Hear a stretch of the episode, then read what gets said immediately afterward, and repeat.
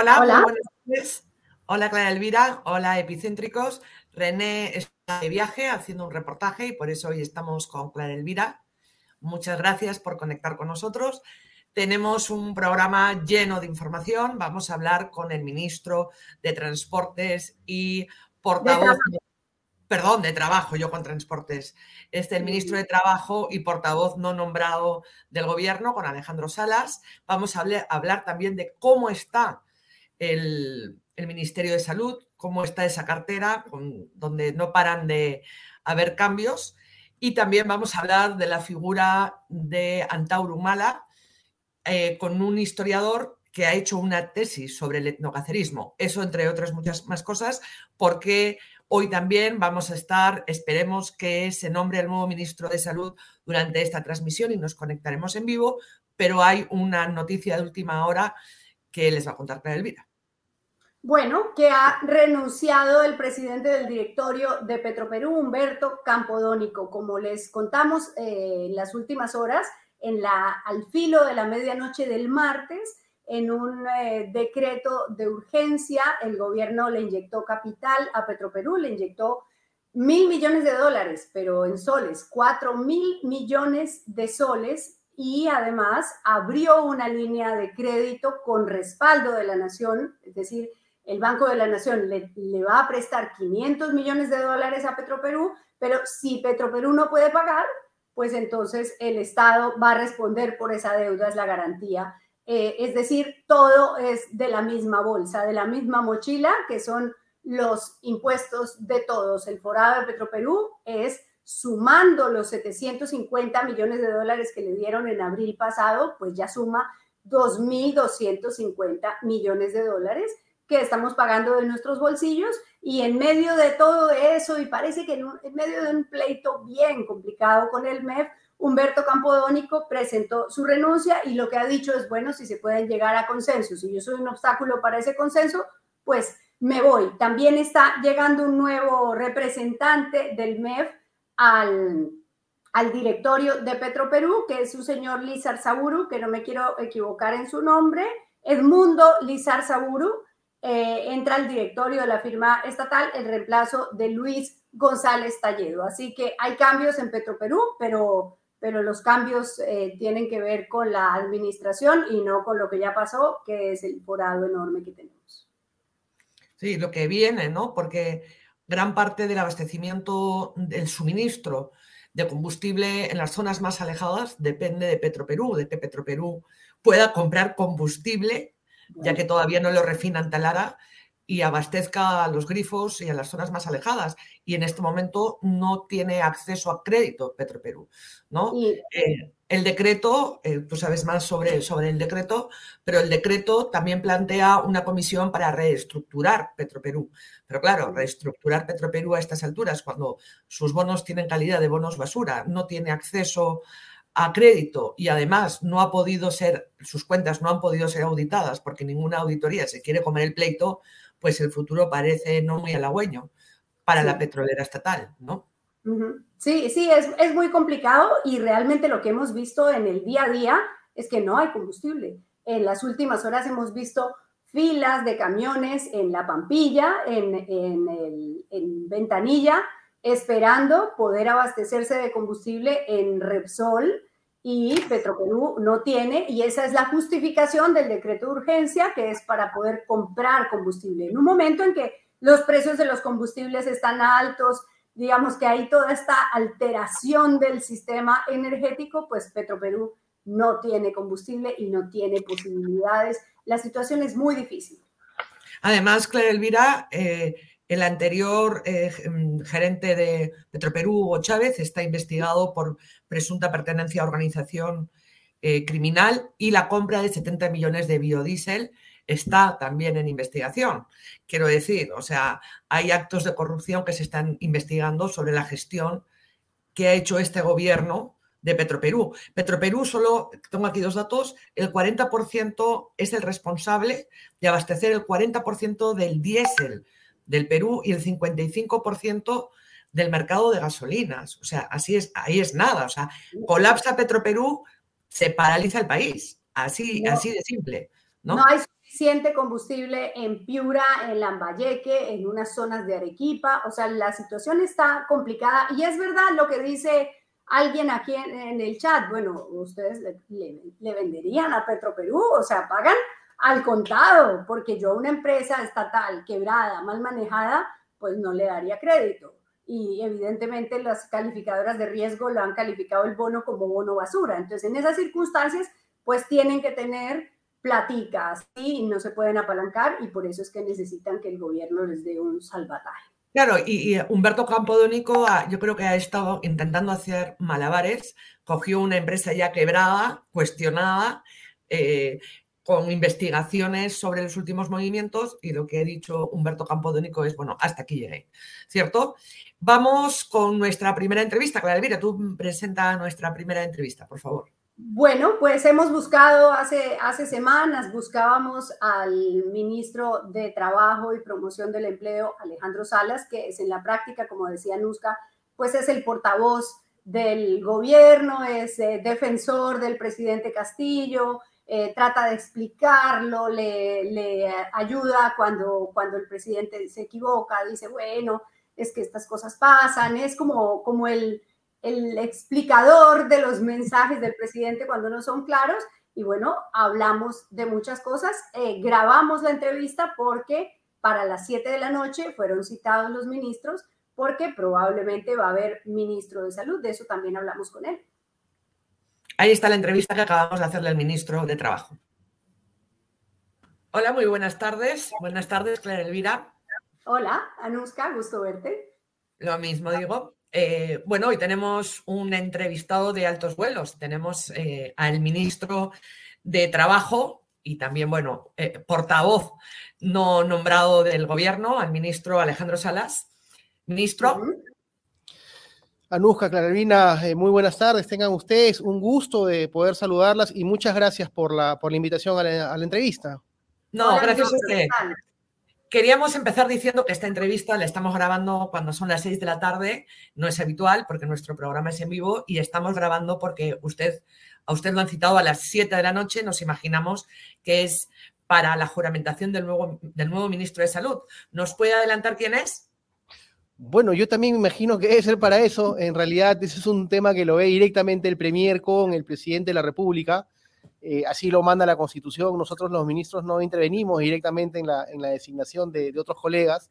Sin embargo, este, seguramente ahora me enteraré quién podría ser si es que la juramentación se, digamos, se, se, plasma el día de hoy en horas de la noche, ¿no?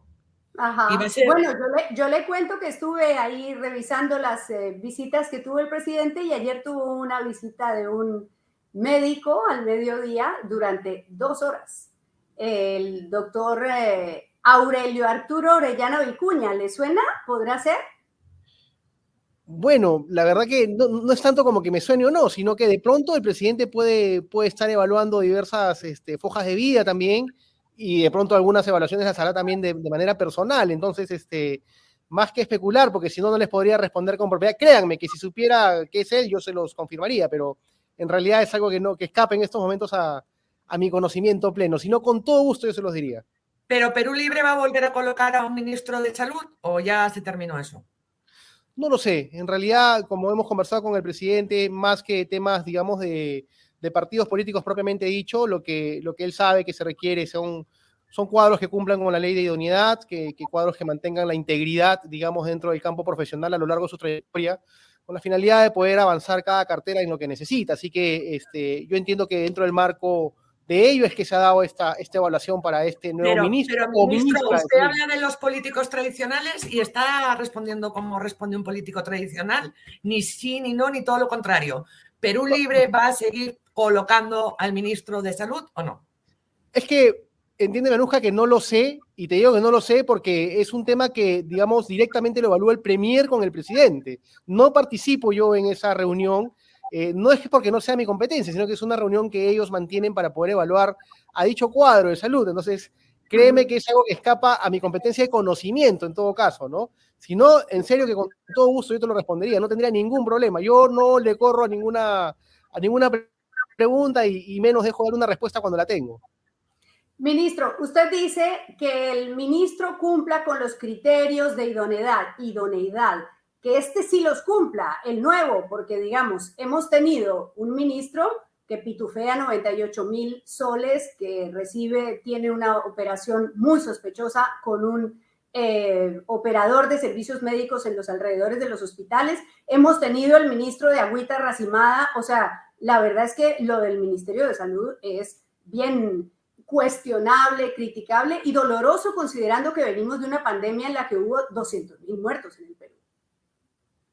Sí, seguro. Es por eso que la reacción del presidente de la República fue inmediata. Eso no se trata de sentenciar absolutamente a nadie, pero yo creo que era necesario que el presidente, digamos, este, responda de manera inmediata ante una noticia pública que se dio ese día domingo, con la finalidad de que quien, quienes estamos involucrados, digamos, en las carteras ministeriales y tenemos a nuestro cargo el manejo del erario público, cuando se involucra una situación vinculada justamente a los manejos de los recursos públicos que podrían evidenciar algún tipo de irregularidad, y lo digo en condicional, es mejor que aclaremos la situación como ciudadanos y no como ministros.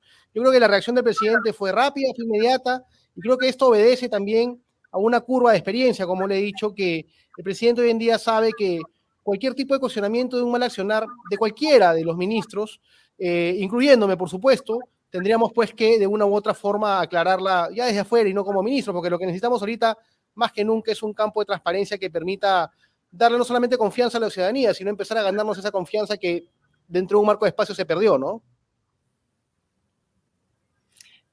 Clara Elvira. Sí, bueno, pues eh, la verdad es que se ha demorado un año y tres meses para darse cuenta de que un ministro cuestionado defendiéndose desde el cargo es muy complicado. Hemos tenido, fíjese, por ejemplo, cómo se comportó el gobierno con el ministro Heiner Alvarado, que ya había cuestionamientos sobre él, serios, complicados, ya estaba la fiscalía en la mira y no solo no lo sacaron, sino que lo pasaron al Ministerio de Transportes y Comunicaciones. Lo que usted nos está diciendo es que eso no va a volver a ocurrir y que cada vez que ocurra una, que haya información sobre un ministro que está en problemas, ahora sí lo va a sacar el presidente de una. Lo que pasa es que, claro, lo que pasa es que hay que saber diferenciar situaciones que involucran, digamos, aspectos de, de señalamientos dentro de un campo de acción en el manejo de la gestión pública propiamente dicha y otra situación clara y concreta, digamos, en el campo de ver cómo se manejó algún tipo, un tipo de, depósitos de dinero en diversas entidades bancarias un mismo día y con trabajadores, con trabajadores del Estado. Ese, ese es un hecho en el cual uno no podría decir digamos, hay que investigarlo, hay que verlo. Es un tema que involucra de manera inmediata tomar una acción para que la persona que tenga que, de una u otra forma, aclarar su situación, lo haga desde afuera. Hay otros campos en los cuales uno puede tener algún tipo de señalamiento dentro del, del accionar, pero que sí merecen, por supuesto, algo más allá de una investigación que vaya de, de las indicaciones que uno le puedan hacer, ¿no? Entonces, yo creo que son dos situaciones que hay que, hay que saber diferenciar, ¿no? Entonces, acá hay una situación... Ustedes se enteraron recién el lunes, porque normalmente, y, o sea, el, reportero llama, se comunica, busca al ahora exministro. O sea, ustedes estaban enterados de la noticia desde jueves o viernes y recién toman eh, una acción o deciden el lunes. El domingo a la noche. Domingo a la noche. Tampoco es que hayan sido bilial rápido, quiero decirle. Créeme, Anuska, que yo me enteré de la noticia cuando empezaron a pasar los avances de, ella eh, el domingo golpe del mediodía. O sea, no, no he tenido conocimiento de que, de que este reportaje iba a salir este, hasta el domingo del mediodía, donde por supuesto me preguntaban de quién se trataba y, no sabía yo qué responder porque no sabía de quién se trataba. Es un tema que no se trató en la semana y menos, por ejemplo, los miércoles que nos encontramos en Consejo de Ministros, donde de pronto pudo haber conversado el ministro, el ex ministro de Salud con el presidente de la República para manifestarle que habría algún tipo de situación en, la cual iban a sindicar y poder explicarle sus razones o, su, defensa, digámoslo así. Pero no, no, no, no se dio eso y, como te digo, yo me he enterado el domingo al mediodía cuando empezaron a pasar por avances, por cortes y me llegó al WhatsApp el avance que, que, que, Latina estaba, estaba avanzando con este informe, ¿no? Y preguntaban de quién se trataba porque vimos que el, el, el, hoy exministro Jorge López se reunió con el presidente el viernes a las 6 y 20 de la tarde. No le dijo nada al presidente, no se enteró el presidente de que iba a salir eso, porque ya lo tenían que haber buscado de Latina. Mira, la verdad que no sé, lo que yo sí considero que es saludable es que el presidente haya reaccionado a, la hora del reportaje, ¿no? O sea, el presidente ha reaccionado como diciendo acá hay un tema que tienes que explicar y no lo va explicar como ministro. lo vas a explicar como ciudadano. Y creo que era lo que correspondía.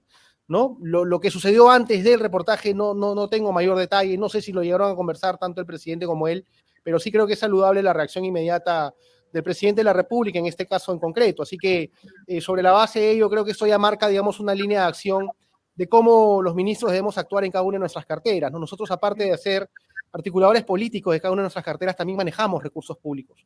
Y creo que el manejo de recursos públicos obedece a un respeto total y absoluto, porque es el dinero, los ciudadanos es el dinero del país, y por supuesto que al país hay que tenerle respeto. Entonces, este, sobre esa base, y siempre lo conversamos así, por lo menos lo converso yo así con el presidente de la República, eh, tenemos la responsabilidad de poder conducirnos por una guía correcta en este campo del manejo de los recursos ministro, públicos. Ministro, eh, usted ha declarado, creo que ayer, eh, bueno, estos días recientemente, que el presidente está mejor asesorado ahora que hace un año. ¿Me puede decir quién asesora ahora al presidente? Bueno, eso lo he dicho el día de hoy en la mañana y lo digo en virtud de las conversaciones que yo tengo como ministro cuando voy a despachar sobre mi cartera. Pero ¿quién lo asesora al presidente ahora? Porque está, por ejemplo, el señor Simabukuro, que ha estado 10 días detenido, sigue siendo, siendo asesor del presidente, está en Palacio. El señor Viverto, al que, además de Somos Perú, como usted, no sé si usted tiene vínculo con el señor Viverto, hasta cuando ya no estaba en Palacio, le seguía mandando mensajes al presidente. ¿Quién asesora ahora al presidente? No, mira, eh, yo ya no pertenezco al partido. Eh, eh, cuando ingresé a ministro, digamos, pedí licencia y después renuncié al partido. Pero el presidente tiene un, gabinete técnico de asesores que está, por supuesto, es, es, de público conocimiento, está colgado en el portal de transparencia. Pero independientemente a ello, cada uno de los ministros en nuestras carteras somos asesores también del presidente en cuanto a nuestras propias competencias. Lo que yo quiero decir cuando el presidente está mejor eh, asesorado es porque cuando yo entro a despachar con él, no solamente de temas de coyuntura que podemos conversar, sino por temas de mi cartera, encuentro una persona que por supuesto está bien fundamentada para poder conversar, preguntar o refutar sobre temas. Y son temas que, digamos, entran ya al campo de la ¿Qué política. pasa? Que durante un año eso no ha sucedido, porque claro, ya me está usted preocupando yo creo que no, no, sé, no sé si durante un año. Lo que yo podría decir es que ahora encuentro un presidente, por supuesto, más sólido, con más conocimiento dentro del marco del aparato de la gestión gubernamental. Y por supuesto que eso, digamos, tenemos que seguir ayudándole al presidente a, sumar, por supuesto, posición de seguridad, de conocimiento, por, el bien del país. Y el presidente es una persona que está escuchando mucho. El presidente es una persona que escucha mucho temas de, gestión. Cuando hay temas de, algún tipo de problemática también a nivel nacional de coyuntura, eh, los ministros que deseamos conversar con él sobre cualquier problemática, él no tiene ningún problema en escucharnos y darnos el tiempo debido para poder también hacerle determinadas recomendaciones. O sea, es una persona que está escuchando, está preguntando y está fundamentando también tanto sus preguntas como sus respuestas, ¿no? A eso me refiero que encontramos un presidente mejor asesorado. Mejor asesorado también por sus abogados, porque ministro, hemos publicado esta tarde en Epicentro un reportaje que muestra a partir de la información del portal de transparencia cuántas horas le ha dedicado desde el 5 de octubre, el inicio del mes de octubre, el inicio laboral del mes de octubre hasta el día de ayer, a su defensa técnica legal, a su defensa penal, reuniones con los abogados, con Benji Espinosa, con Eduardo Pachas, con eh, Raúl Noblecilla, con todos los abogados que han hecho gestiones y son 40 horas y un poco más en tres semanas, es decir, casi una semana laboral eh, de las de las de ocho, jornada de ocho horas. Usted es ministro de Trabajo, sabe perfectamente que el presidente no trabaja ocho horas, pero que es mucho tiempo un presidente reunido con sus abogados defendiéndose eh, y, y el tiempo de gobernar en donde está. Clara Elvira, mira, tu pregunta es sumamente importante porque justamente lo que has manifestado sirvió de fundamento a otros fiscales de la nación para no abrir investigación a otros presidentes de la República, justamente con la manifestación de que ellos estaban como presidentes de las repúblicas abocados al país y no podían estar abocados a investigaciones. Con el presidente Pedro Castillo se rompió ese precedente y por supuesto que con él sí se están siguiendo investigaciones a las cuales él se ha sometido y que por supuesto tiene que responder. Situación que eh, eh, una, una congresista de la República actual, que, que fue fiscal de la Nación, el ex fiscal de la Nación, Pablo Sánchez, mantenían un criterio de que un presidente no podía ser investigado porque su investidura estaba dada para que pueda desarrollar la problemática del país y pueda manejar la problemática del país. Hoy en día eso ya no es así. Hoy en día el presidente está sometido a una investigación, tiene que ocupar también tiempo para su defensa y justamente se ve reflejado en lo que estás manifestando. Tiene derecho a defenderse, se está defendiendo y tiene que conversar necesariamente con sus abogados. Así que bueno, este precedente ya se rompió y estamos absolutamente seguros que va a marcar un precedente de acá a todos los presidentes de la República que van a, que van a venir y que esperemos, como el presidente Pedro Castillo, se sometan también a las investigaciones y vayan al Ministerio Público a responder. Lo que pasa, ministro, lo que pasa, ministro, es que eh, al menos 40 horas hemos ha contabilizado David Gómez Fernandini, nuestro compañero de Epicentro, 40 horas en tres semanas, pero en abogados. Pero no ha salido el presidente a aclarar a la opinión pública las preguntas que todos nos hacemos. No ha salido a aclarar. y tampoco declara en la fiscalía. Usted es abogado y usted sabe que una declaración son, en fin, es el día entero, echar el día entero. Esto es como una sesión del Congreso, echar el día entero. Entonces, se reúne con los abogados, usted le da la vuelta a la tortilla diciendo, ve, porque no lo tenían que, investigar. Pero por, otro lado, pero por otro lado, este ministro, lo concreto es que pierde, bueno, no pierde, invierte horas en abogados, pero no invierte horas en explicar a la opinión pública, en explicarle a los ciudadanos qué pasa con él, qué pasa con sus allegados, ¿Qué pasa contra, con indicios más que razonables de que algo bien trucho se ha cocido en las cercanías del poder?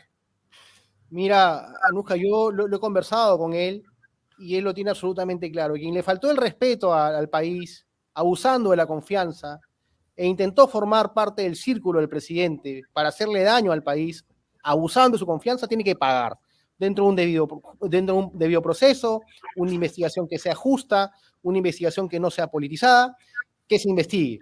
El presidente de la República está siendo investigado y me manifiestas por qué no responde, porque ya al pasar a la condición de investigado, eh, todas estas investigaciones entran en un marco de reserva. Si él se ah. empieza a pronunciar sobre los hechos por los cuales la fiscalía le está preguntando a la opinión pública, van a decir, rompiste la reserva del proceso y por lo tanto también estás cometiendo. ¿Tiene la, la, fiscalía le ha impuesto eh, la obligación de que no puede declarar? ¿Está por escrito? Lo que pasa es que eso está en la ley, eso está en el Código Procesal Penal. Todas estas investigaciones son reservadas. Entonces es por eso que cuando ustedes entrevistan a alguien que está siendo investigado, dice, discúlpame, no me puedo pronunciar porque eso es parte de la reserva de la investigación. Lo mismo sucede con el presidente porque ya está en condición de investigado. Pero el presidente también en condición de investigado, cuando va a la fiscalía, dice, me reservo mi derecho a guardar silencio. Entonces realmente su reserva es para todos, incluido para los investigadores.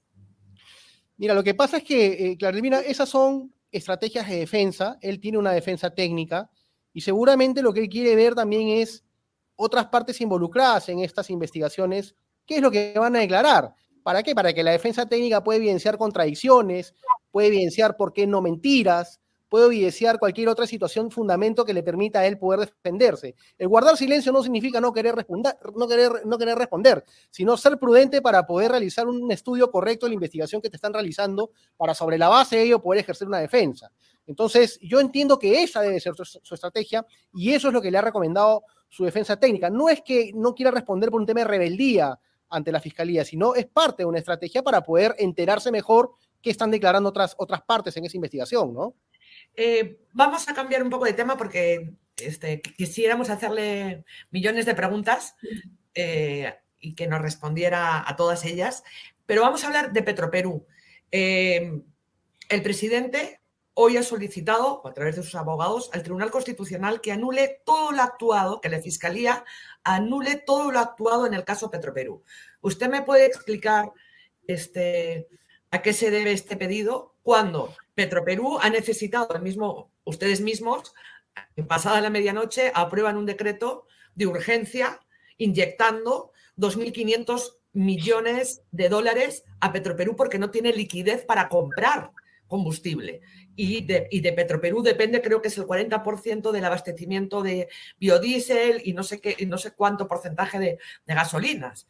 Entonces, con una empresa que está quebrada, con una empresa que no tiene liquidez, con un ex gerente como Hugo Chávez con una investigación por pertenencia a organización criminal. ¿Por qué pide el presidente que la fiscalía anule todo lo actuado en Petroperú? ¿O es que todo ha ido bien en Petroperú? Todo no ha pasado nada en Petroperú. Anuja, mira, la verdad que no he tenido la oportunidad de conversar con, con, el presidente sobre ese tema. Yo entiendo que debe ser un tema que lo ha conversado directamente con, con el abogado, con quien lo está defendiendo. Debe la compra haber... de biodiesel, de los 70 millones de dólares de biodiesel. Sí, debe haber, debe haber, seguramente alguna observación técnica, procedimental dentro del campo legal que ha hecho que el abogado lo asesore en esa materia y que, y que presente este recurso de nulidad. La verdad que no tengo mayor conocimiento porque te soy absolutamente sincero, eh, yo como ministro y otros ministros no hablamos con el presidente de sus temas legales. Él tiene sus abogados que, como bien ustedes pero es que Petroperú, Pero es que Petroperú no es un tema del presidente. Petroperú es un tema de todos. Primero, porque esta inyección de dinero que se ha hecho con base en un decreto de urgencia sale de las arcas públicas. ¿Sí? Y porque recién ahora al año y medio de gobierno, se inyecta ese dinero y se dice, se va a crear una comisión para ver la manera de reestructurar Petroperú. No sabemos cómo está Petroperú. Y de Petroperú depende el abastecimiento en buena parte de las zonas más alejadas de combustible. Y no tiene liquidez Petroperú. Y en parte ha sido por la mala gestión de funcionarios eh, nombrados por el presidente. Mira, el, el, ministro de Economía nos explicó en Consejo de Ministros que era necesario poder recurrir a este salvataje con la finalidad de poder, digamos, este, no solamente reestructurar, sino recuperar la solvencia de Petroperú y sobre la base de ello es, es una de las empresas más importantes que tiene el Estado, que tiene el gobierno, que tiene el país, y era, era necesario poder, poder rescatarla de esta manera. Y explicó de manera muy sólida y solvente que esta inyección que se estaba haciendo de, de recursos públicos, pues iba a permitir viabilizar esta solución. Ahora, el campo legal, como te vuelvo a manifestar, eh, es algo que, que, que, no, he entrado, no, no se ha entrado a detalle de, de, explicación y es un campo ya procedimental que corre por otra línea. Si bien es cierto, Petroperú es de todo y en eso coincidimos, ya el campo, digamos, de respuesta en defensa legal del presidente en cuanto le recomiende sus abogados es algo que nosotros no tenemos, no tenemos conocimiento. ¿no? Mi, ministro, ustedes, eh, como nos toca acelerar porque llevamos ya eh, tiempo y sabemos que se tiene que ir eh, usted es ministro de Trabajo y Promoción del Empleo y tengo que preguntarle sobre un asunto que tiene que ver con su cartera eh, y es el tema de la tercerización. Indecopi ha fallado diciendo que no, que Sunafil no puede suspender, eh, no puede avanzar en los procesos contra las empresas, aplicar este decreto de, que prohíbe la tercerización, sancionar mientras ellos no se pronuncien en el tribunal de fondo. Eh, ¿Cuál es la postura del gobierno y qué es lo que ustedes van a hacer? ¿Y por qué insistir en eso que tiene tantos conceptos en contra por antitécnico, porque ha sido, que ha, sido tan peleado, digamos, por diversos sectores económicos con intereses, pero también académicos? Agradezco tu pregunta, Clara Elvira, porque definitivamente Primero, esta es una prueba y una, una, una, demostración clara que estamos en un gobierno democrático donde un decreto supremo sectorial emitido por el Ministerio de Trabajo es de una u otra manera observado por el INDECOPI, que depende de la presidencia del Consejo de Ministros.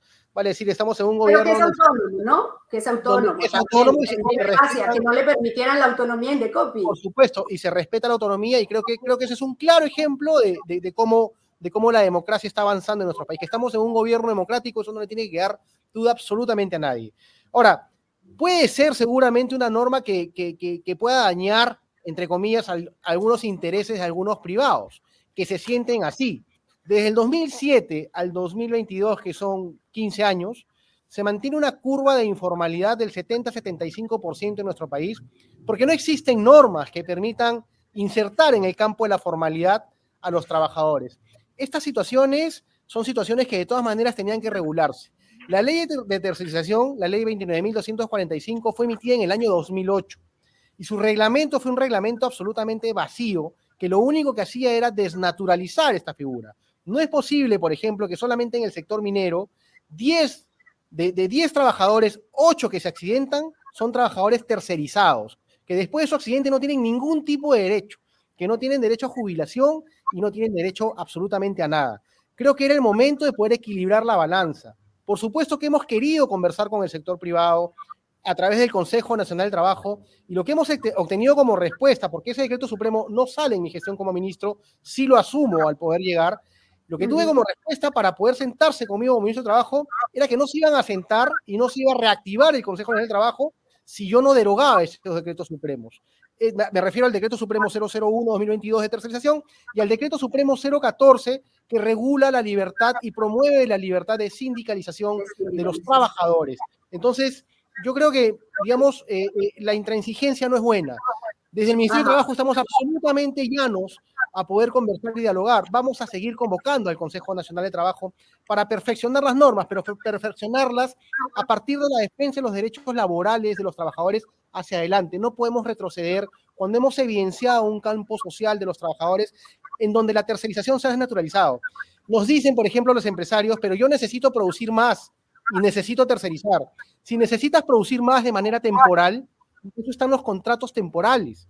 No necesariamente tienes que tercerizar y que un trabajador del core business realice la misma labor en el mismo horario, con el mismo esfuerzo que un tercerizado y que el tercerizado gane mucho menos y no tenga derecho absolutamente nada, así se accidente. Entonces creo que llegó el momento de ponerle la visión a la defensa de los derechos de los trabajadores y estamos llanos a poder siempre ser un Ministerio de Trabajo que sea el Ministerio de Trabajo de los trabajadores, respetando el diálogo social y por eso seguimos esperando al campo empresarial también acá.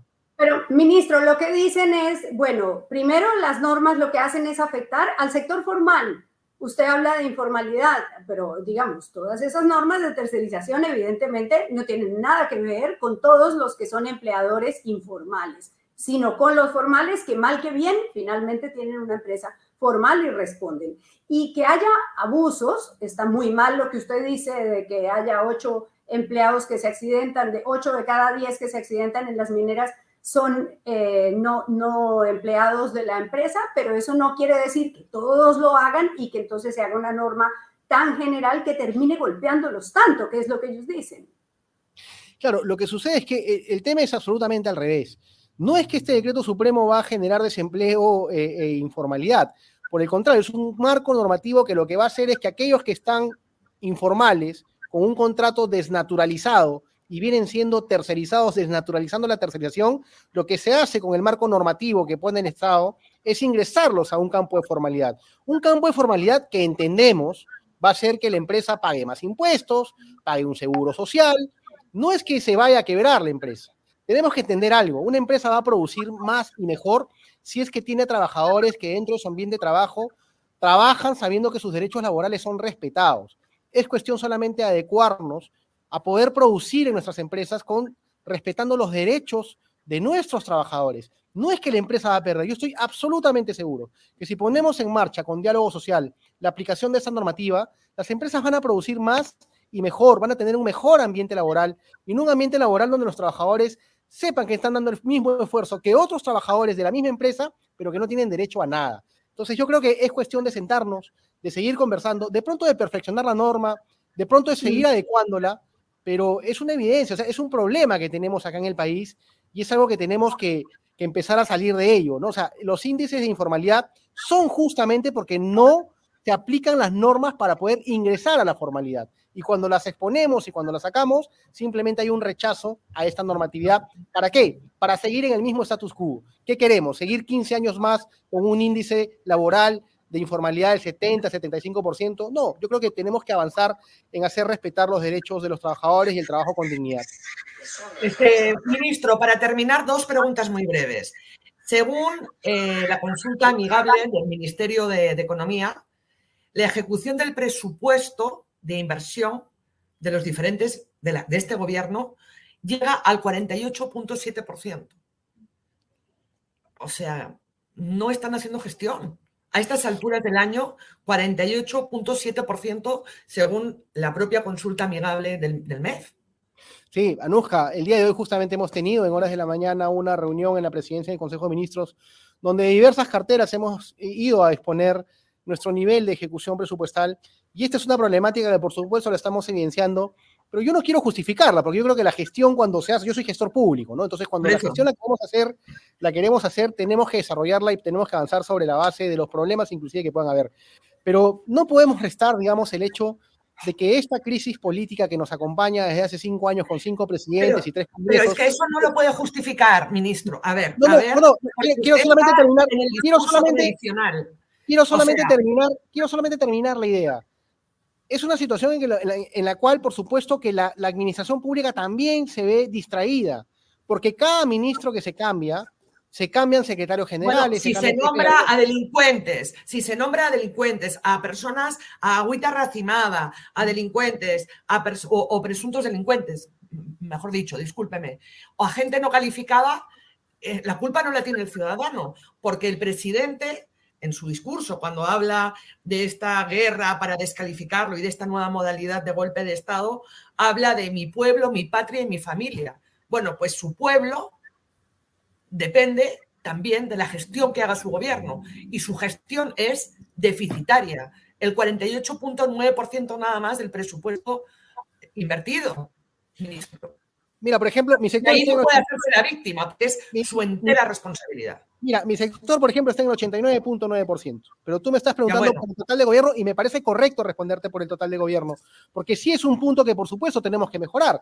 No podemos, no podemos tapar el sol con un dedo cuando hay deficiencias o hay errores y por supuesto que es un punto que hay que mejorar y lo que yo te puedo manifestar es que no solamente es un campo de preocupación, sino es un campo de que estamos obligados a mejorar como gobierno y es un encargo que hemos tenido el día de hoy en la presidencia del Consejo de Ministros y no hay justificación para ello. Es por eso que quería manifestar, digamos, la parte introductoria de mi respuesta. Y es un campo que se ha evidenciado, estamos a un año de gobierno, pero también tenemos que entender algo, ¿no? Estamos a 36 meses de nuevas elecciones generales y a 24 meses de la convocatoria a nuevas elecciones generales para que empiece un nuevo año electoral en el 2025. Entonces, lo que necesitamos ahorita, Nusca, para poder seguir avanzando como país, es tranquilidad y paz política el gobierno tendrá que saber responder por sus aciertos, por sus errores, pero lo que tenemos que hacer ahorita, como peruanos, es tratar de encontrar los puntos en común para poder salvar esta situación de crisis política. ¿Cuál va a ser su participación? La última pregunta, ¿cuál va a ser su participación? ¿Va a participar en esta mesa de diálogo que va, que va a implementar la, OEA? ¿Cuál va a ser su rol? Sí, seguramente sí. Desde ya como ministro de Estado, seguramente a los ministros que el presidente convoque para poder acompañarlo en la parte, digamos, de, receptividad y de exposición a los, a los, integrantes de la OEA que vengan al, país, a la comisión de la OEA que venga al país, seguramente estaremos ahí. Aún no Y si le ofrecen el premierato, va a decir que sí, para terminar. Si le ofrecen el premierato, va a decir que sí. Porque mira, ya se lo ofrecieron antes y algo pasó la verdad es que, Anuja, no, no, no podría yo responderte por supuestos. Yo creo que en, estos momentos hay un. Pero le gustaría o no. Eso no es un supuesto. ¿Me gustaría o no me gustaría? Yo siempre, he respondido, Anuja, que yo no le voy a correr a ningún reto al país. Yo para Entonces, eso es sí. es un honor. En español arcaico que diría Clara Elvira, eso sí. mira, mira, llegado en su momento, yo podría respondértelo. Ahorita tenemos un premier en ejercicio al cual respeto mucho pero no me correría ningún reto, así que esperemos qué pasa con el tiempo. Sí, listo. Muy bien. Muchas gracias, ministro. Gracias, y ya lo vemos ahora a la juramentación. Y esperemos que su verde esperanza de la corbata sea porque van a, nombrar a un ministro de salud a, la altura de las circunstancias y de las necesidades. Ojalá que sí sea, por un país siempre ecológico también va, va y el respeto a nuestra ecología que necesita tanto. Muchas gracias, Muy bien. Muchas gracias, María, que la vea muy bien. Muchas gracias. Gracias. Hasta gracias. gracias. Un gusto.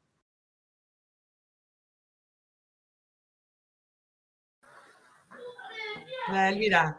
Ahora sí estamos, ya. Tenemos información. A ver, vale. Eh, bueno, es un trascendido, pero de muy buena fuente, que nos dice que la próxima ministra de Salud sería la congresista de Perú Libre, Kelly Portalatino doctora de profesión, eh, cerronista por los cuatro costados. De vocación, cerronista por vocación. Así es, eh, si es Kelly Latino, recuerda Clara Elvira que sacamos eh, nada más casi estrenar Epicentro, el reportaje con los chats de Perú Libre, donde Kelly Latino era la que lideraba a, las huestes, huestes en contra de eh, la ministra Betsy Chávez, que todavía pertenecía a Perú Libre, y también contra, contra la vicepresidenta Dina Boluarte. Entonces, yo no sé cómo va a ser eso. Si llega al gabinete, ¿cómo se va a relacionar con dos de las ministras que están ahí? Bueno, está claro. Si es Kelly Portalatino y tu fuente entiendo que es muy buena, bueno, eso es cambiar para que nada cambie, porque saca a este, sacó a Agüita Racimada, puso Agüita Racimada que era cuota de Cerrón, y quitó a ese ministro, bueno, lo, censuraron y entonces vino su viceministro.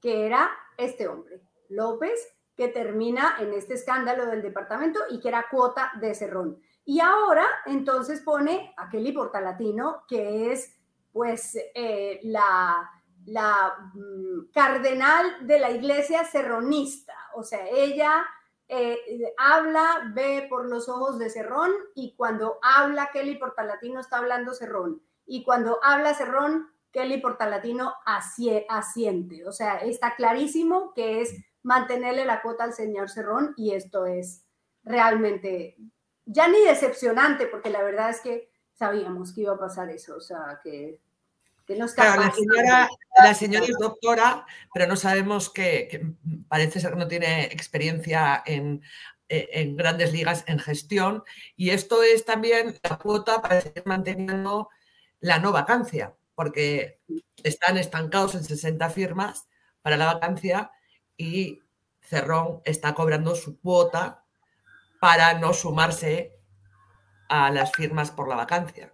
Mira, eh, ella estudió en la Universidad San Pedro Carrera, Medicina Humana, eh, medicina, humana eh, titulado, no registra posgrado y la experiencia es Centro de Trabajo Red de Salud Pacífico Norte, ocupación médico cirujano del 2016 al 2019. Esa es toda la experiencia laboral que registraba ella en su hoja de vida cuando se presentó al Congreso para las elecciones de 2021.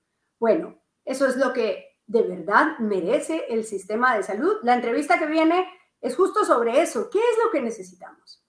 ¿Necesitamos un operador político del señor Vladimir Cerrón en el Ministerio de Salud o necesitamos a alguien que haga gestión y que nos saque de esta precariedad del sistema de salud? Mira, para digerir el asunto, eh, vamos a tomarnos un yogur primero y luego ah, vamos con la entrevista. Un yogur es siempre refrescante. Vamos con nuestro auspicio, yogur estigo. Comienza tu día contigo, con el yogur natural y balanceado de Tigo. Solo frutas frescas, mieles y algarrobinas que se derriten en tu boca, especialmente seleccionadas para ti. En el cuidado de tu alimentación, Tigo está contigo. Tus días siempre son mejores con yogur Tigo. Tigo, naturalmente bueno.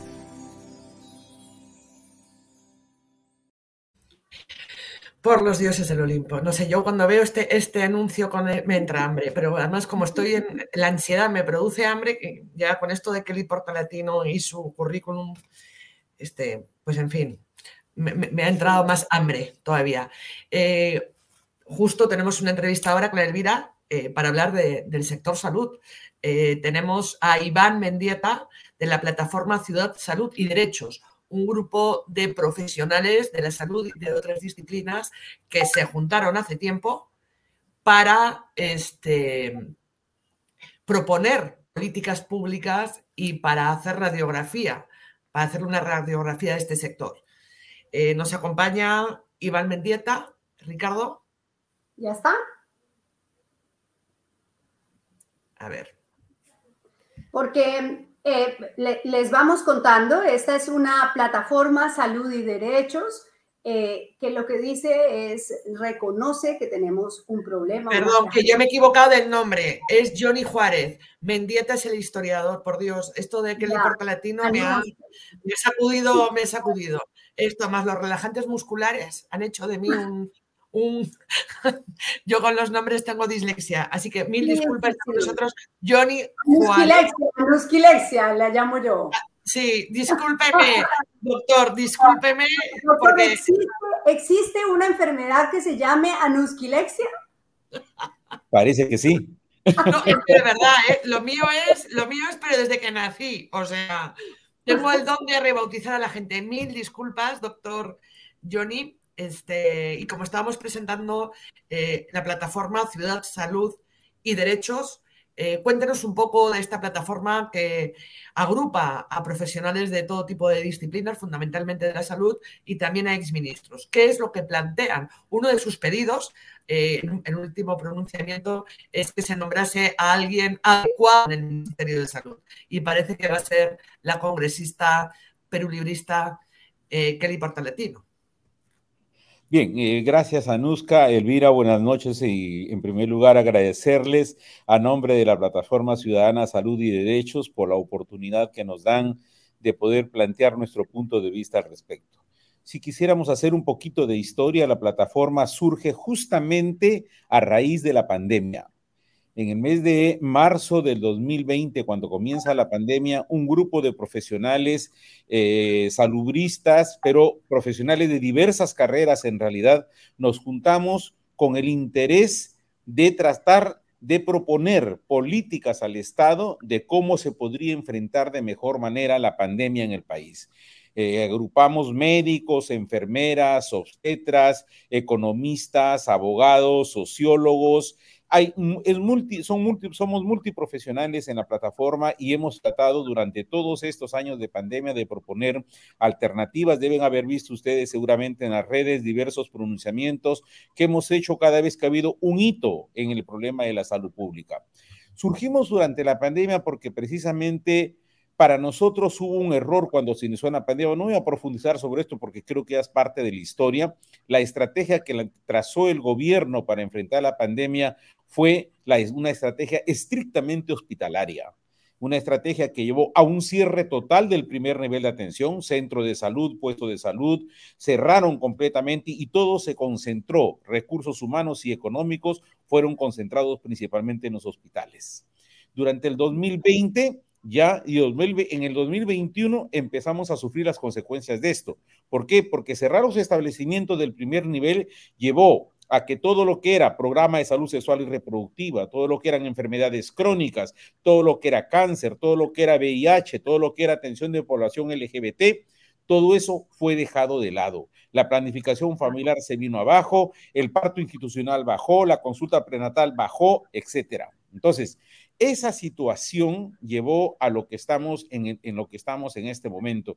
En este año nosotros reconocemos el ministerio hizo algunos esfuerzos para tratar de levantar nuevamente el primer nivel, porque no se puede tener un sistema de salud sin un primer fuerte y el primer nivel hasta este momento no logra recuperar lo que fue el primer nivel. Hemos tenido ministros que como el doctor Oscar Ugarte, como el doctor Zamora, también como el doctor Ceballos, que han hecho grandes esfuerzos durante la pandemia en las campañas de vacunación, etcétera, para sacar adelante el problema. Pero estos esfuerzos no han sido suficientes, sobre todo porque no ha habido no ha habido continuidad en la propuesta, no ha habido continuidad en la propuesta, se le sacó a ellos y todos hemos visto cuál ha sido el derrotero de lo que ha sido la salud en el país en estos últimos meses. Efectivamente, como ustedes decían, se vocea que la parlamentaria portalatino podría ser la próxima ministra de Salud. Nosotros en nuestro pronunciamiento justamente lo que proponíamos era de que esperábamos un ministro de salud con experiencia, honesto, probo, con capacidad para dirigir el sistema, con capacidad para decir dónde están las principales debilidades y cuáles son las principales alternativas.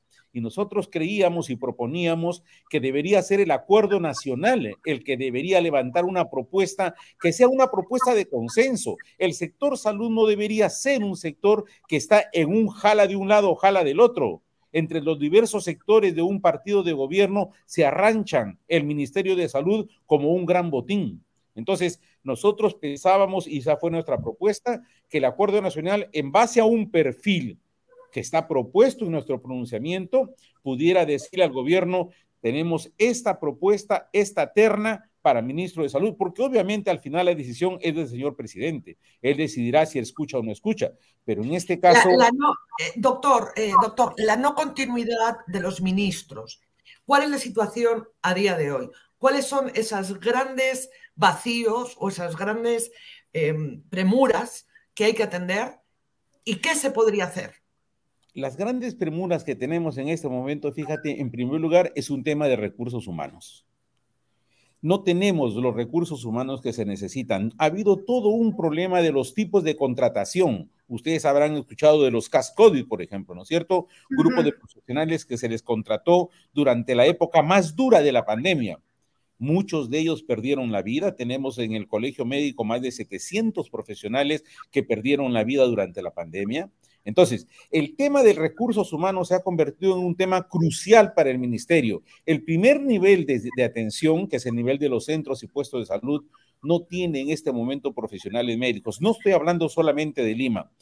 Mirar Lima no es mirar el país. Tenemos que mirar las provincias principalmente, los sectores más alejados. No tenemos médicos en el primer nivel. ¿Por qué? Hubo toda una política errada en cuanto a la contratación de los recursos humanos. Actualmente se ha querido plantear que los que fueron CAS COVID pasen a otro tipo de contrato en el ministerio, pero eso ha reforzado los hospitales. ¿Son importantes? Definitivamente que son importantes. Es un nivel uh -huh. donde la alta resolutividad está, pero el primer nivel de atención sigue siendo un primer ah. nivel desatendido de recursos humanos. Dos, insumos. Y cuando hablo de insumos me refiero principalmente a medicamentos. El primer nivel de atención no ha tenido medicamentos para atender pacientes crónicos, pacientes tuberculosos, pacientes con VIH. No ha tenido. ¿Por qué? Porque hubo ese abandono durante la época de la pandemia. Ahora se está tratando de corregir esto, pero todavía no tenemos todos los profesionales que estuvieron antes de la pandemia, porque ya muchos, después de los tres años de pandemia, se han ido ya a sus casas y no quieren retornar a los hospitales. Entonces hay que buscar otros profesionales. Los sueldos que el ministerio pagó durante la pandemia ya no los puede pagar ahora. Ese, ese, esa disminución en los sueldos de los profesionales ha llevado a que muchos profesionales, especialistas que estaban en los hospitales, simplemente renunciaran y fueran en busca de otros mercados, como son principalmente las clínicas privadas u hospitales más cercanos a la ciudad, los hospitales de la periferia. Estoy hablando de hospitales como Vía El Salvador, por ejemplo, con hospitales como el de Vitarte, que fueron los dos grandes hospitales de emergencia en ese momento y que se ocuparon solamente de COVID en este momento han perdido a un buen número de profesionales. Están tratando de recuperarlos y ojalá que esto se logre. Pero ese es otro problema, como te digo, el tema de medicamentos, insumos de planificación familiar, todavía no se tienen todos los insumos. En VIH, de igual manera. Y un gran problema son los pacientes crónicos. Claro. Pacientes diabéticos, bueno. pacientes hipertensos. Bueno, pues qué pesar, qué pena que no, que no se escuche a los ciudadanos, a los expertos, a los que saben y que siga mandando, si es que se confirma el nombramiento, que parece ser así, pues el señor Cerrón en el Ministerio de Salud. Gracias, doctor Juárez, por estar con nosotros. Muchas gracias a Hasta usted. otra oportunidad. Hasta otra oportunidad, este doctor Gracias, Johnny muchas Juárez. gracias. Muchísimas gracias. Bueno, y vamos con el siguiente invitado, Anuska, porque se nos eh, alargó el chico hoy. El- Sí. Como ustedes saben, quienes son nuestros seguidores, saben que Daniel Llovera le hizo una entrevista a eh, Antauro Humala en su casa en Cañete y, y además lo acompañó a una de sus mítines que hace. Y bueno, Antauro Humala salió con ese discurso, trató de explicar un poco más. Daniel lo, lo, confrontó con el discurso que tiene este de fusilar, cerrar el Congreso, contra los- las personas LGBT y para tratar de entender ese discurso, pues tenemos como invitado a un eh, investigador magíster en ciencia política que de hecho hizo su eh, tesis sobre el tema del, del etnocacerismo. Él es Michael Iván Mendieta Pérez, es nuestro invitado a esta hora y su tesis se titula Camisas Verdes en el Perú, el proyecto de Estado del etnocacerismo, modernidad y nacionalismo. Camisas verdes. Camisas Camisas Verdes, ¿qué dije? Escuché otra cosa. Ay, perdón.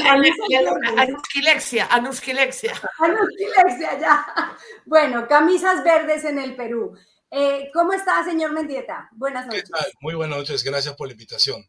No, gracias Bueno, a usted. el tema del etnocacerismo realmente es bastante interesante, tomando en cuenta desde mi perspectiva que es el principal fenómeno político que se ha desarrollado en el siglo XXI, ¿no? Eh, en, torno al tema de su carácter radical, inclusive populista, eh, que reivindica eh, dentro de una coyuntura complicada que vive el país, a nivel pues del modelo económico, a nivel de lo que es el tema de la crisis política, a nivel de lo que ocurre con la desconfianza y la apatía de la población hacia los partidos democráticos.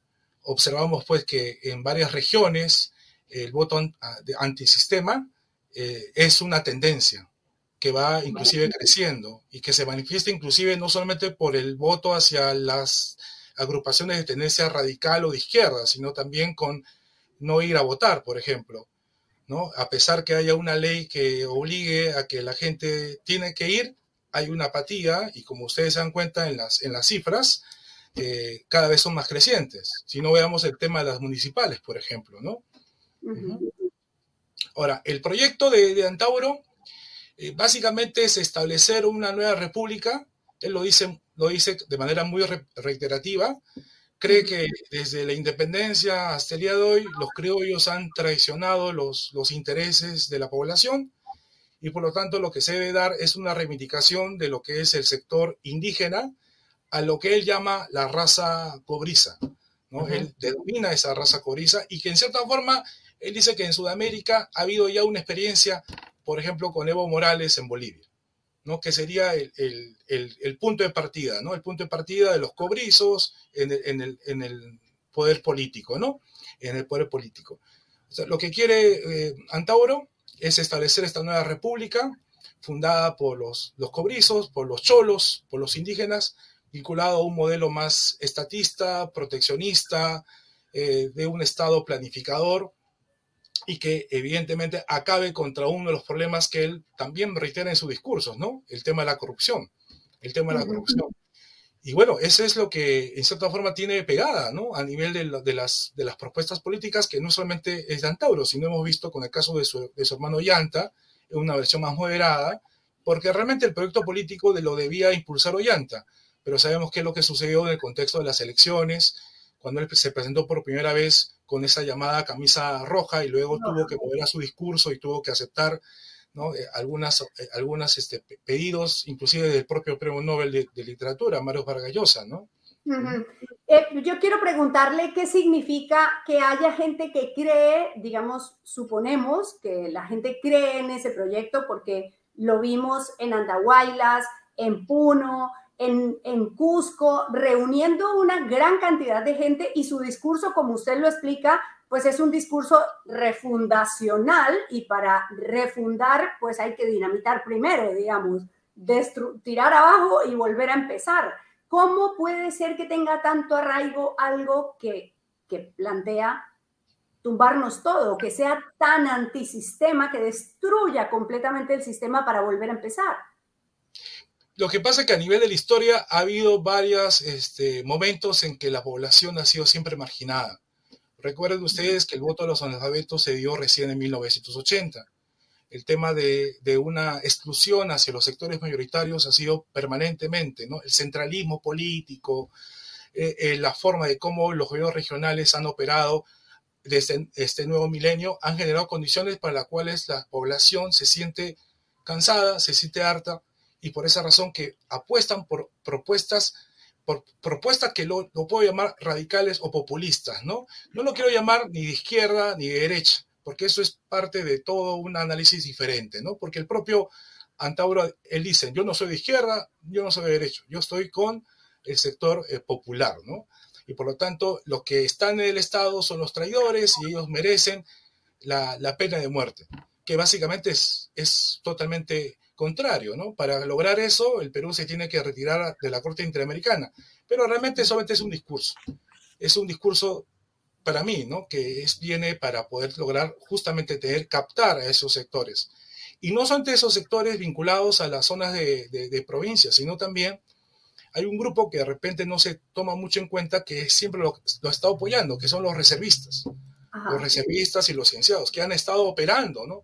Operando de manera muy superficial y que no nos hemos dado cuenta, pero ellos han estado bien, bien detrás de todo este fenómeno político que inclusive a nivel del Congreso en el 2020 el sector etnocacerista ha logrado ocupar algunos escaños, poquitos, pero es parte de su, de su digamos, lucha eh, asolapada, digamos así.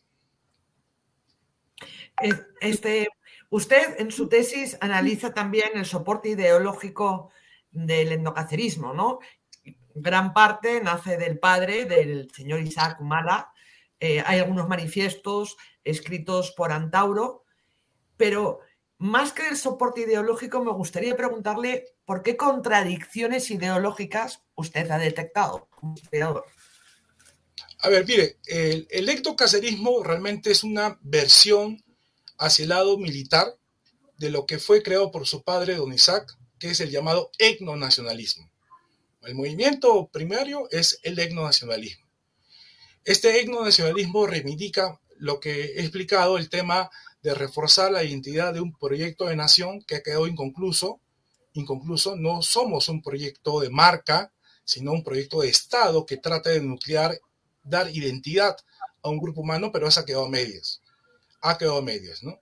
Por lo tanto, lo que hace Isaac desde una mirada de izquierda, por ejemplo, recordar que Isaac estuvo militando en las agrupaciones de los años 60, él se dio cuenta que el marxismo no le llenó el vacío político para el Perú, sino más bien hay que volver al tema de las raíces tahuantinsuyanas, nacionales, en las cuales él habla de esta llamada etnia cobriza. Por lo tanto, el sector militar disciplinario vinculado al, inclusive al velasquismo, es justamente lo que reivindica en los años 60 y 70 un proyecto de, de fundación, vamos a, vamos a decirlo, una fundación de una naciente República Nacional, con el tema de la reforma educativa, de la reforma agraria, pero que quedó inconclusa durante la época de Bermúdez. Ya en los 80, pues esto se vino abajo con el periodo del terrorismo y que evidentemente también durante los 90, con una, un refuerzo de, de un mercado más liberal, hace que este proyecto nacional se quede inconcluso. Y por esa razón que estas fuerzas, digamos, reducidas, desde el eh, sector militar, donde están Tauro, donde está Ollanta, reivindica esa idea de lo que es buscar una identidad nueva y logran relacionar el tema de lo étnico con el lado pues disciplinario militar, que en este caso va a ser Cáceres. Ese Cáceres que logró pues tener un, un realce en la campaña de la Breña con su práctica de lucha de guerrillas o guerra de guerrillas, que va a ser algo que caracteriza pues a lo auténtico, entre comillas, a lo propio, ¿no? A lo propio. Entonces, esa es la mirada del etnocacerismo, ¿no? Ahora, ese etnocacerismo ha tenido también divisiones, porque Antauro, al lograr impulsar su propuesta, tuvo pues en su propio hermano una tendencia más moderada con el llamado Partido Nacionalista. Y cuando él ya está en la cárcel, pues ustedes saben que ha habido todo una, un distanciamiento, distanciamiento que logró pues dar una mirada un poco más radical o, o digamos así, temperamental de estas ideas de Antauro que se van a ver vislumbradas en este momento. Profesor, me gustaría trasladarle la pregunta de una de las personas que estaba conectada viéndonos ahora. Parece que también hay alumnos suyos que nos están viendo y le mandan saludos a su profesor. Se los hago llegar. Este, gracias por. Yo les doy las gracias también. Eh, Juan Granados dice: Antauro, no dice, o sea, no, no pregunta, afirma. Y yo le pregunto si es así. Antauro representa el fascismo andino, dice Juan Granados. ¿Es así? Bueno, yo en un, estudio que tengo eh, planteo que las, las características del etnocacerismo coinciden con propuestas derivadas de un fascismo. Por eso que justamente el libro se llama Camisas Verdes en comparación con las camisas negras de los de Mussolini, las camisas pardas de, de los nazis en Alemania, ¿no?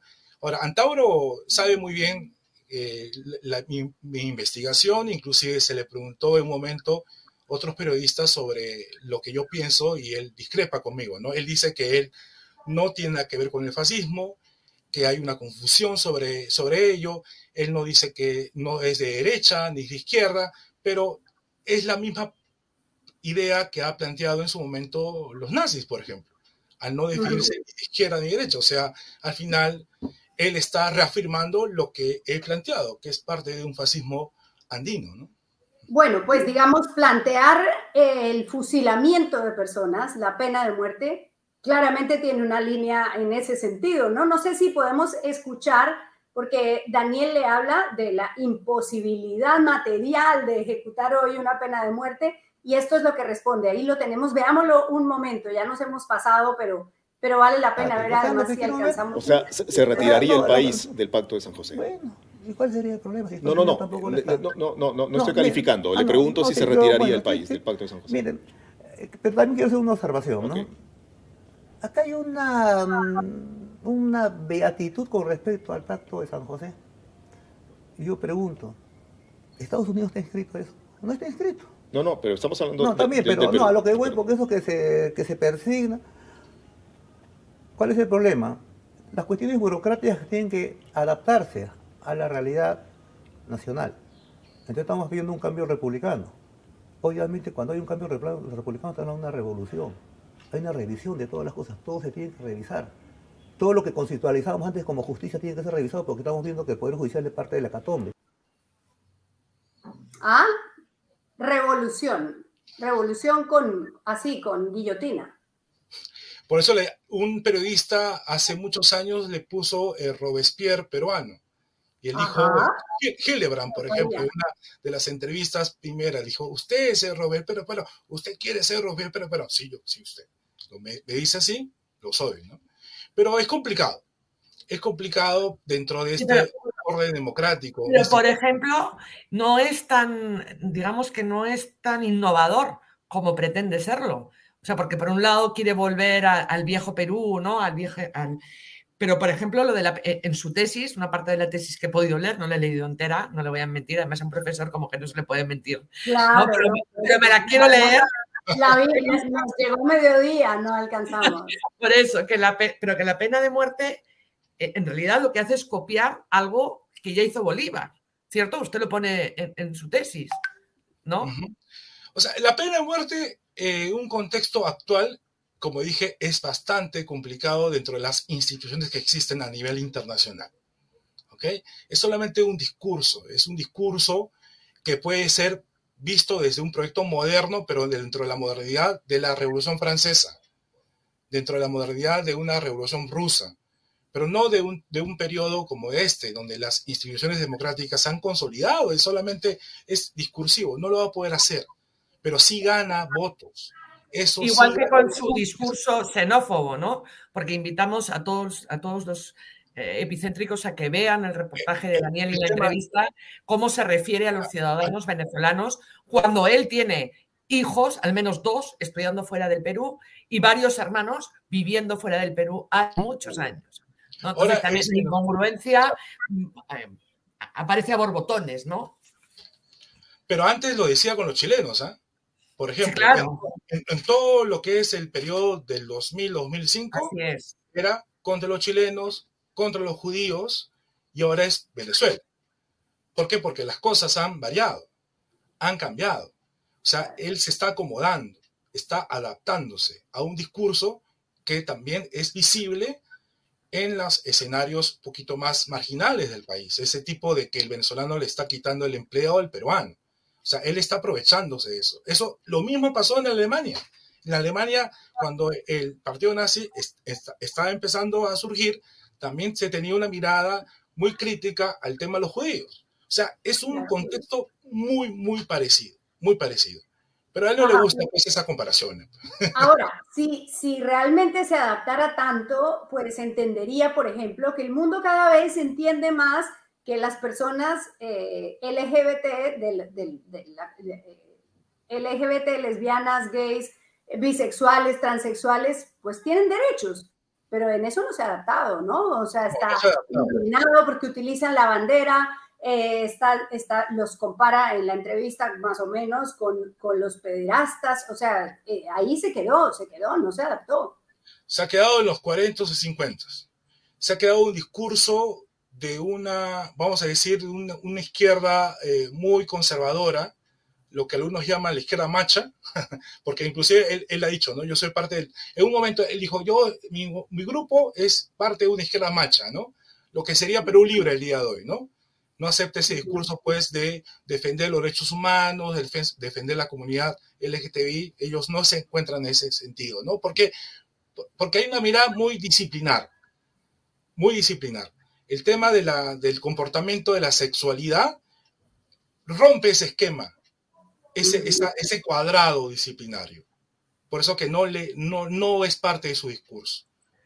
Y, la izquierda también ha tenido ese problema por muchas décadas, porque la izquierda ha sido muy disciplinar, ¿no? Todo mano dura.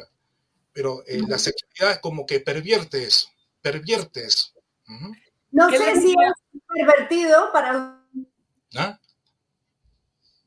O sea, Elvira se quedó, se quedó congelada. Este, mientras le, vuelve la señal a, Clara Elvira, retorna la señal a Clara Elvira. Profesora, a mí me gustaría hacerle una última pregunta. ha sido todo un placer conocerlo.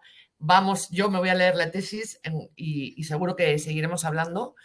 Em, ¿Qué les diría a todos aquellos que subestiman la figura de Antauro Humala y la reducen a algo entre variopinto, em, folclórico, ¿no? E, este, de modé y, fuera de, órbita, ¿no? ¿Qué les diría a los que subestiman a Antauro Humala?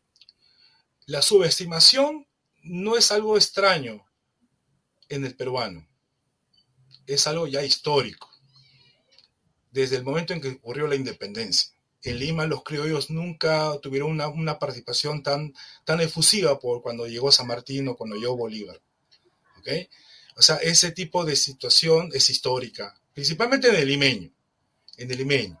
Limeño que mira toda su comodidad, que mira su bolsillo y no mira los problemas del otro. Eso es un problema que también generó el surgimiento del Sendero Luminoso y el MRTA.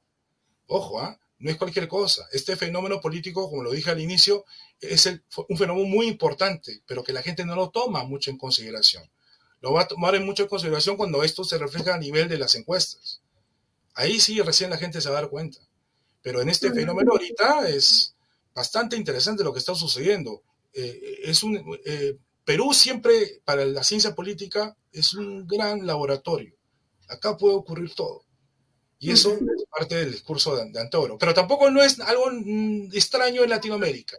Bukele, por ejemplo, allá en, Centroamérica, ¿no? Entonces, el propio caso de Bolsonaro en Brasil, ese tampoco no hay que vernos como especiales también, ¿ya? Por si acaso. También hay fenómenos que ocurren en Latinoamérica que son más o menos parecidos. Bueno, entonces para cerrar, le hago la pregunta que el Internet no quiso que le hiciera y es si usted le ve futuro. Me parece que sí, de la, de la parte previa. ¿Usted cree que podría sí, Antauro, la presidencia? Antauro Mala le conviene que eh, haya un escenario en donde las elecciones se anticipen. Por, todo, por toda la campaña que está haciendo. Es el mejor escenario. Pero esperar hasta el 2026 es muy complicado. Para mí que es, como una carrera de caballos. Está empezando a tomar más o menos la delantera, pero cuando llegue el 2026 puede retroceder. ¿Por qué? Porque las respuestas de otras candidaturas van a ser eh, de repente interesantes sobre la base de que se busque nuclear un frente único de las derechas, por ejemplo. Lo que Keiko en un momento creo que lo dijo cuando hablaba de la crisis política, la necesidad de crear una única candidatura, ¿no? ¿No? Entonces, eso sería muy eh, perjudicial para él, mirándolo como una mirada así hasta el 2026, ¿sí? A él le conviene esto, salvo que él esté interesado en preparar a un, a un segundo, a un delfín, como la historia menciona, a un delfín, pero lo dudo mucho por su mirada mesiánica. No creo que un segundo, ¿no? pero muy complicado. Es lo que puedo avisorar. Bueno, Anuska, están preguntando por la tesis. Entiendo que está pública en el repositorio de la Católica, sí, eh, ¿cierto? Sí, está, eh, hay dos versiones. La tesis está en el repositorio de la Católica, lo pueden encontrar en Google. También hay una versión en, en, texto, impreso, por la editorial Arte Idea. Y también hay cositas que están eh, difundidas por internet. En la revista IDL hice un artículo también sobre la comparación sobre el fascismo andino, ¿no? Bueno. Muchas gracias. No, un gustazo haberlo. Ese sí el Vademecum del etnocacerismo. Usted e Isaac Mala. Gran descubrimiento hemos hecho. Seguro lo vamos a molestar más, profesor, porque, este y gracias por conocerlas, sé muy bien de, ustedes y me da un placer verlas y, conversar, de verdad. No, el gusto es nuestro, Mucho gusto. profesor. Muchas gracias, nos vemos. Nos vemos. Bueno, nos hemos alargado un poco también eh, porque el tema estaba muy interesante y esperando a ver si había juramentación, pero bueno, es que como dicen en mi pueblo, este gobierno no cumple ni años, ¿no? O sea, aquí nos dijeron que a las siete, mira, son las ocho y pico, o sea que no, vamos a ver a nuestro auspiciador Invent. Claro. Ricardo, nuestro auspicio, ahí está.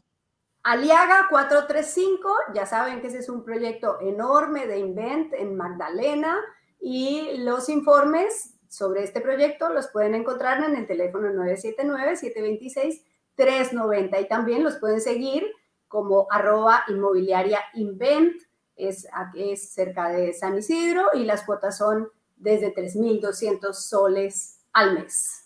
Pues ahí está, Invent, gracias por acompañarnos y a ustedes también, muchas gracias. Vamos cerrando, ¿no, Anuska? Sí, claro que sí, ahí tienen nuestro QR, bueno, ya ustedes ya me entienden, ya llegamos a este punto. Este, yo no aprendo. El presidente dice que aprende, yo no aprendo. No, eh, eso que tienen en pantalla, suscríbanse, por favor. Queremos darles más información, eh, escuchar a todo tipo de, personas, a gente que no van a ver eh, en los medios, en los medios, en otros medios. Aquí sí, nos interesa escuchar. tienen nos pueden colaborar cuando quieran, será un gusto al 955 101 558. Ya saben, suscríbanse por 35 soles al mes, tres meses, tres meses por 35 soles. Y colaborarnos, pueden colaborarnos cuando su conciencia les diga las 24 horas del, día al 955 101 558. Mil gracias, Clara Elvira por está, de viaje, pero lo están preguntando ahí, ¿lo extrañan? Bueno, eh, pero va a venir con un contenido chéverito. Y, Así es. Y ya, yo, soy, libero. Yo, si, si, estuviera en un partido de fútbol, pues digamos, a veces sería eh, arquero, a veces sería defensa, a veces sería volante derecha y de izquierda, así, ahí voy haciendo y entonces eh, cuando no está uno, pues ahí aparezco yo. Bueno, todos estamos así. Esto es, eh, somos periodistas orquesta, que es de lo que se trata, multidisciplinarios. Este, alguien ha dicho al principio que éramos, en vez de los ángeles de Charlie, los ángeles de René. Así que. Ay, por favor. ¿eh? ¿Qué tal? ¿Qué tal? Este, llegados a los 50 es, es, todo un piropo, ¿eh? Perdóname. Por favor, claro, para Charlie y para Los Ángeles. Así es. Buenas noches, gracias. Feliz noche. Y nos vemos. Sigan Epicentro, porque seguimos publicando, no paramos de publicar. Muchas gracias. Buenas noches.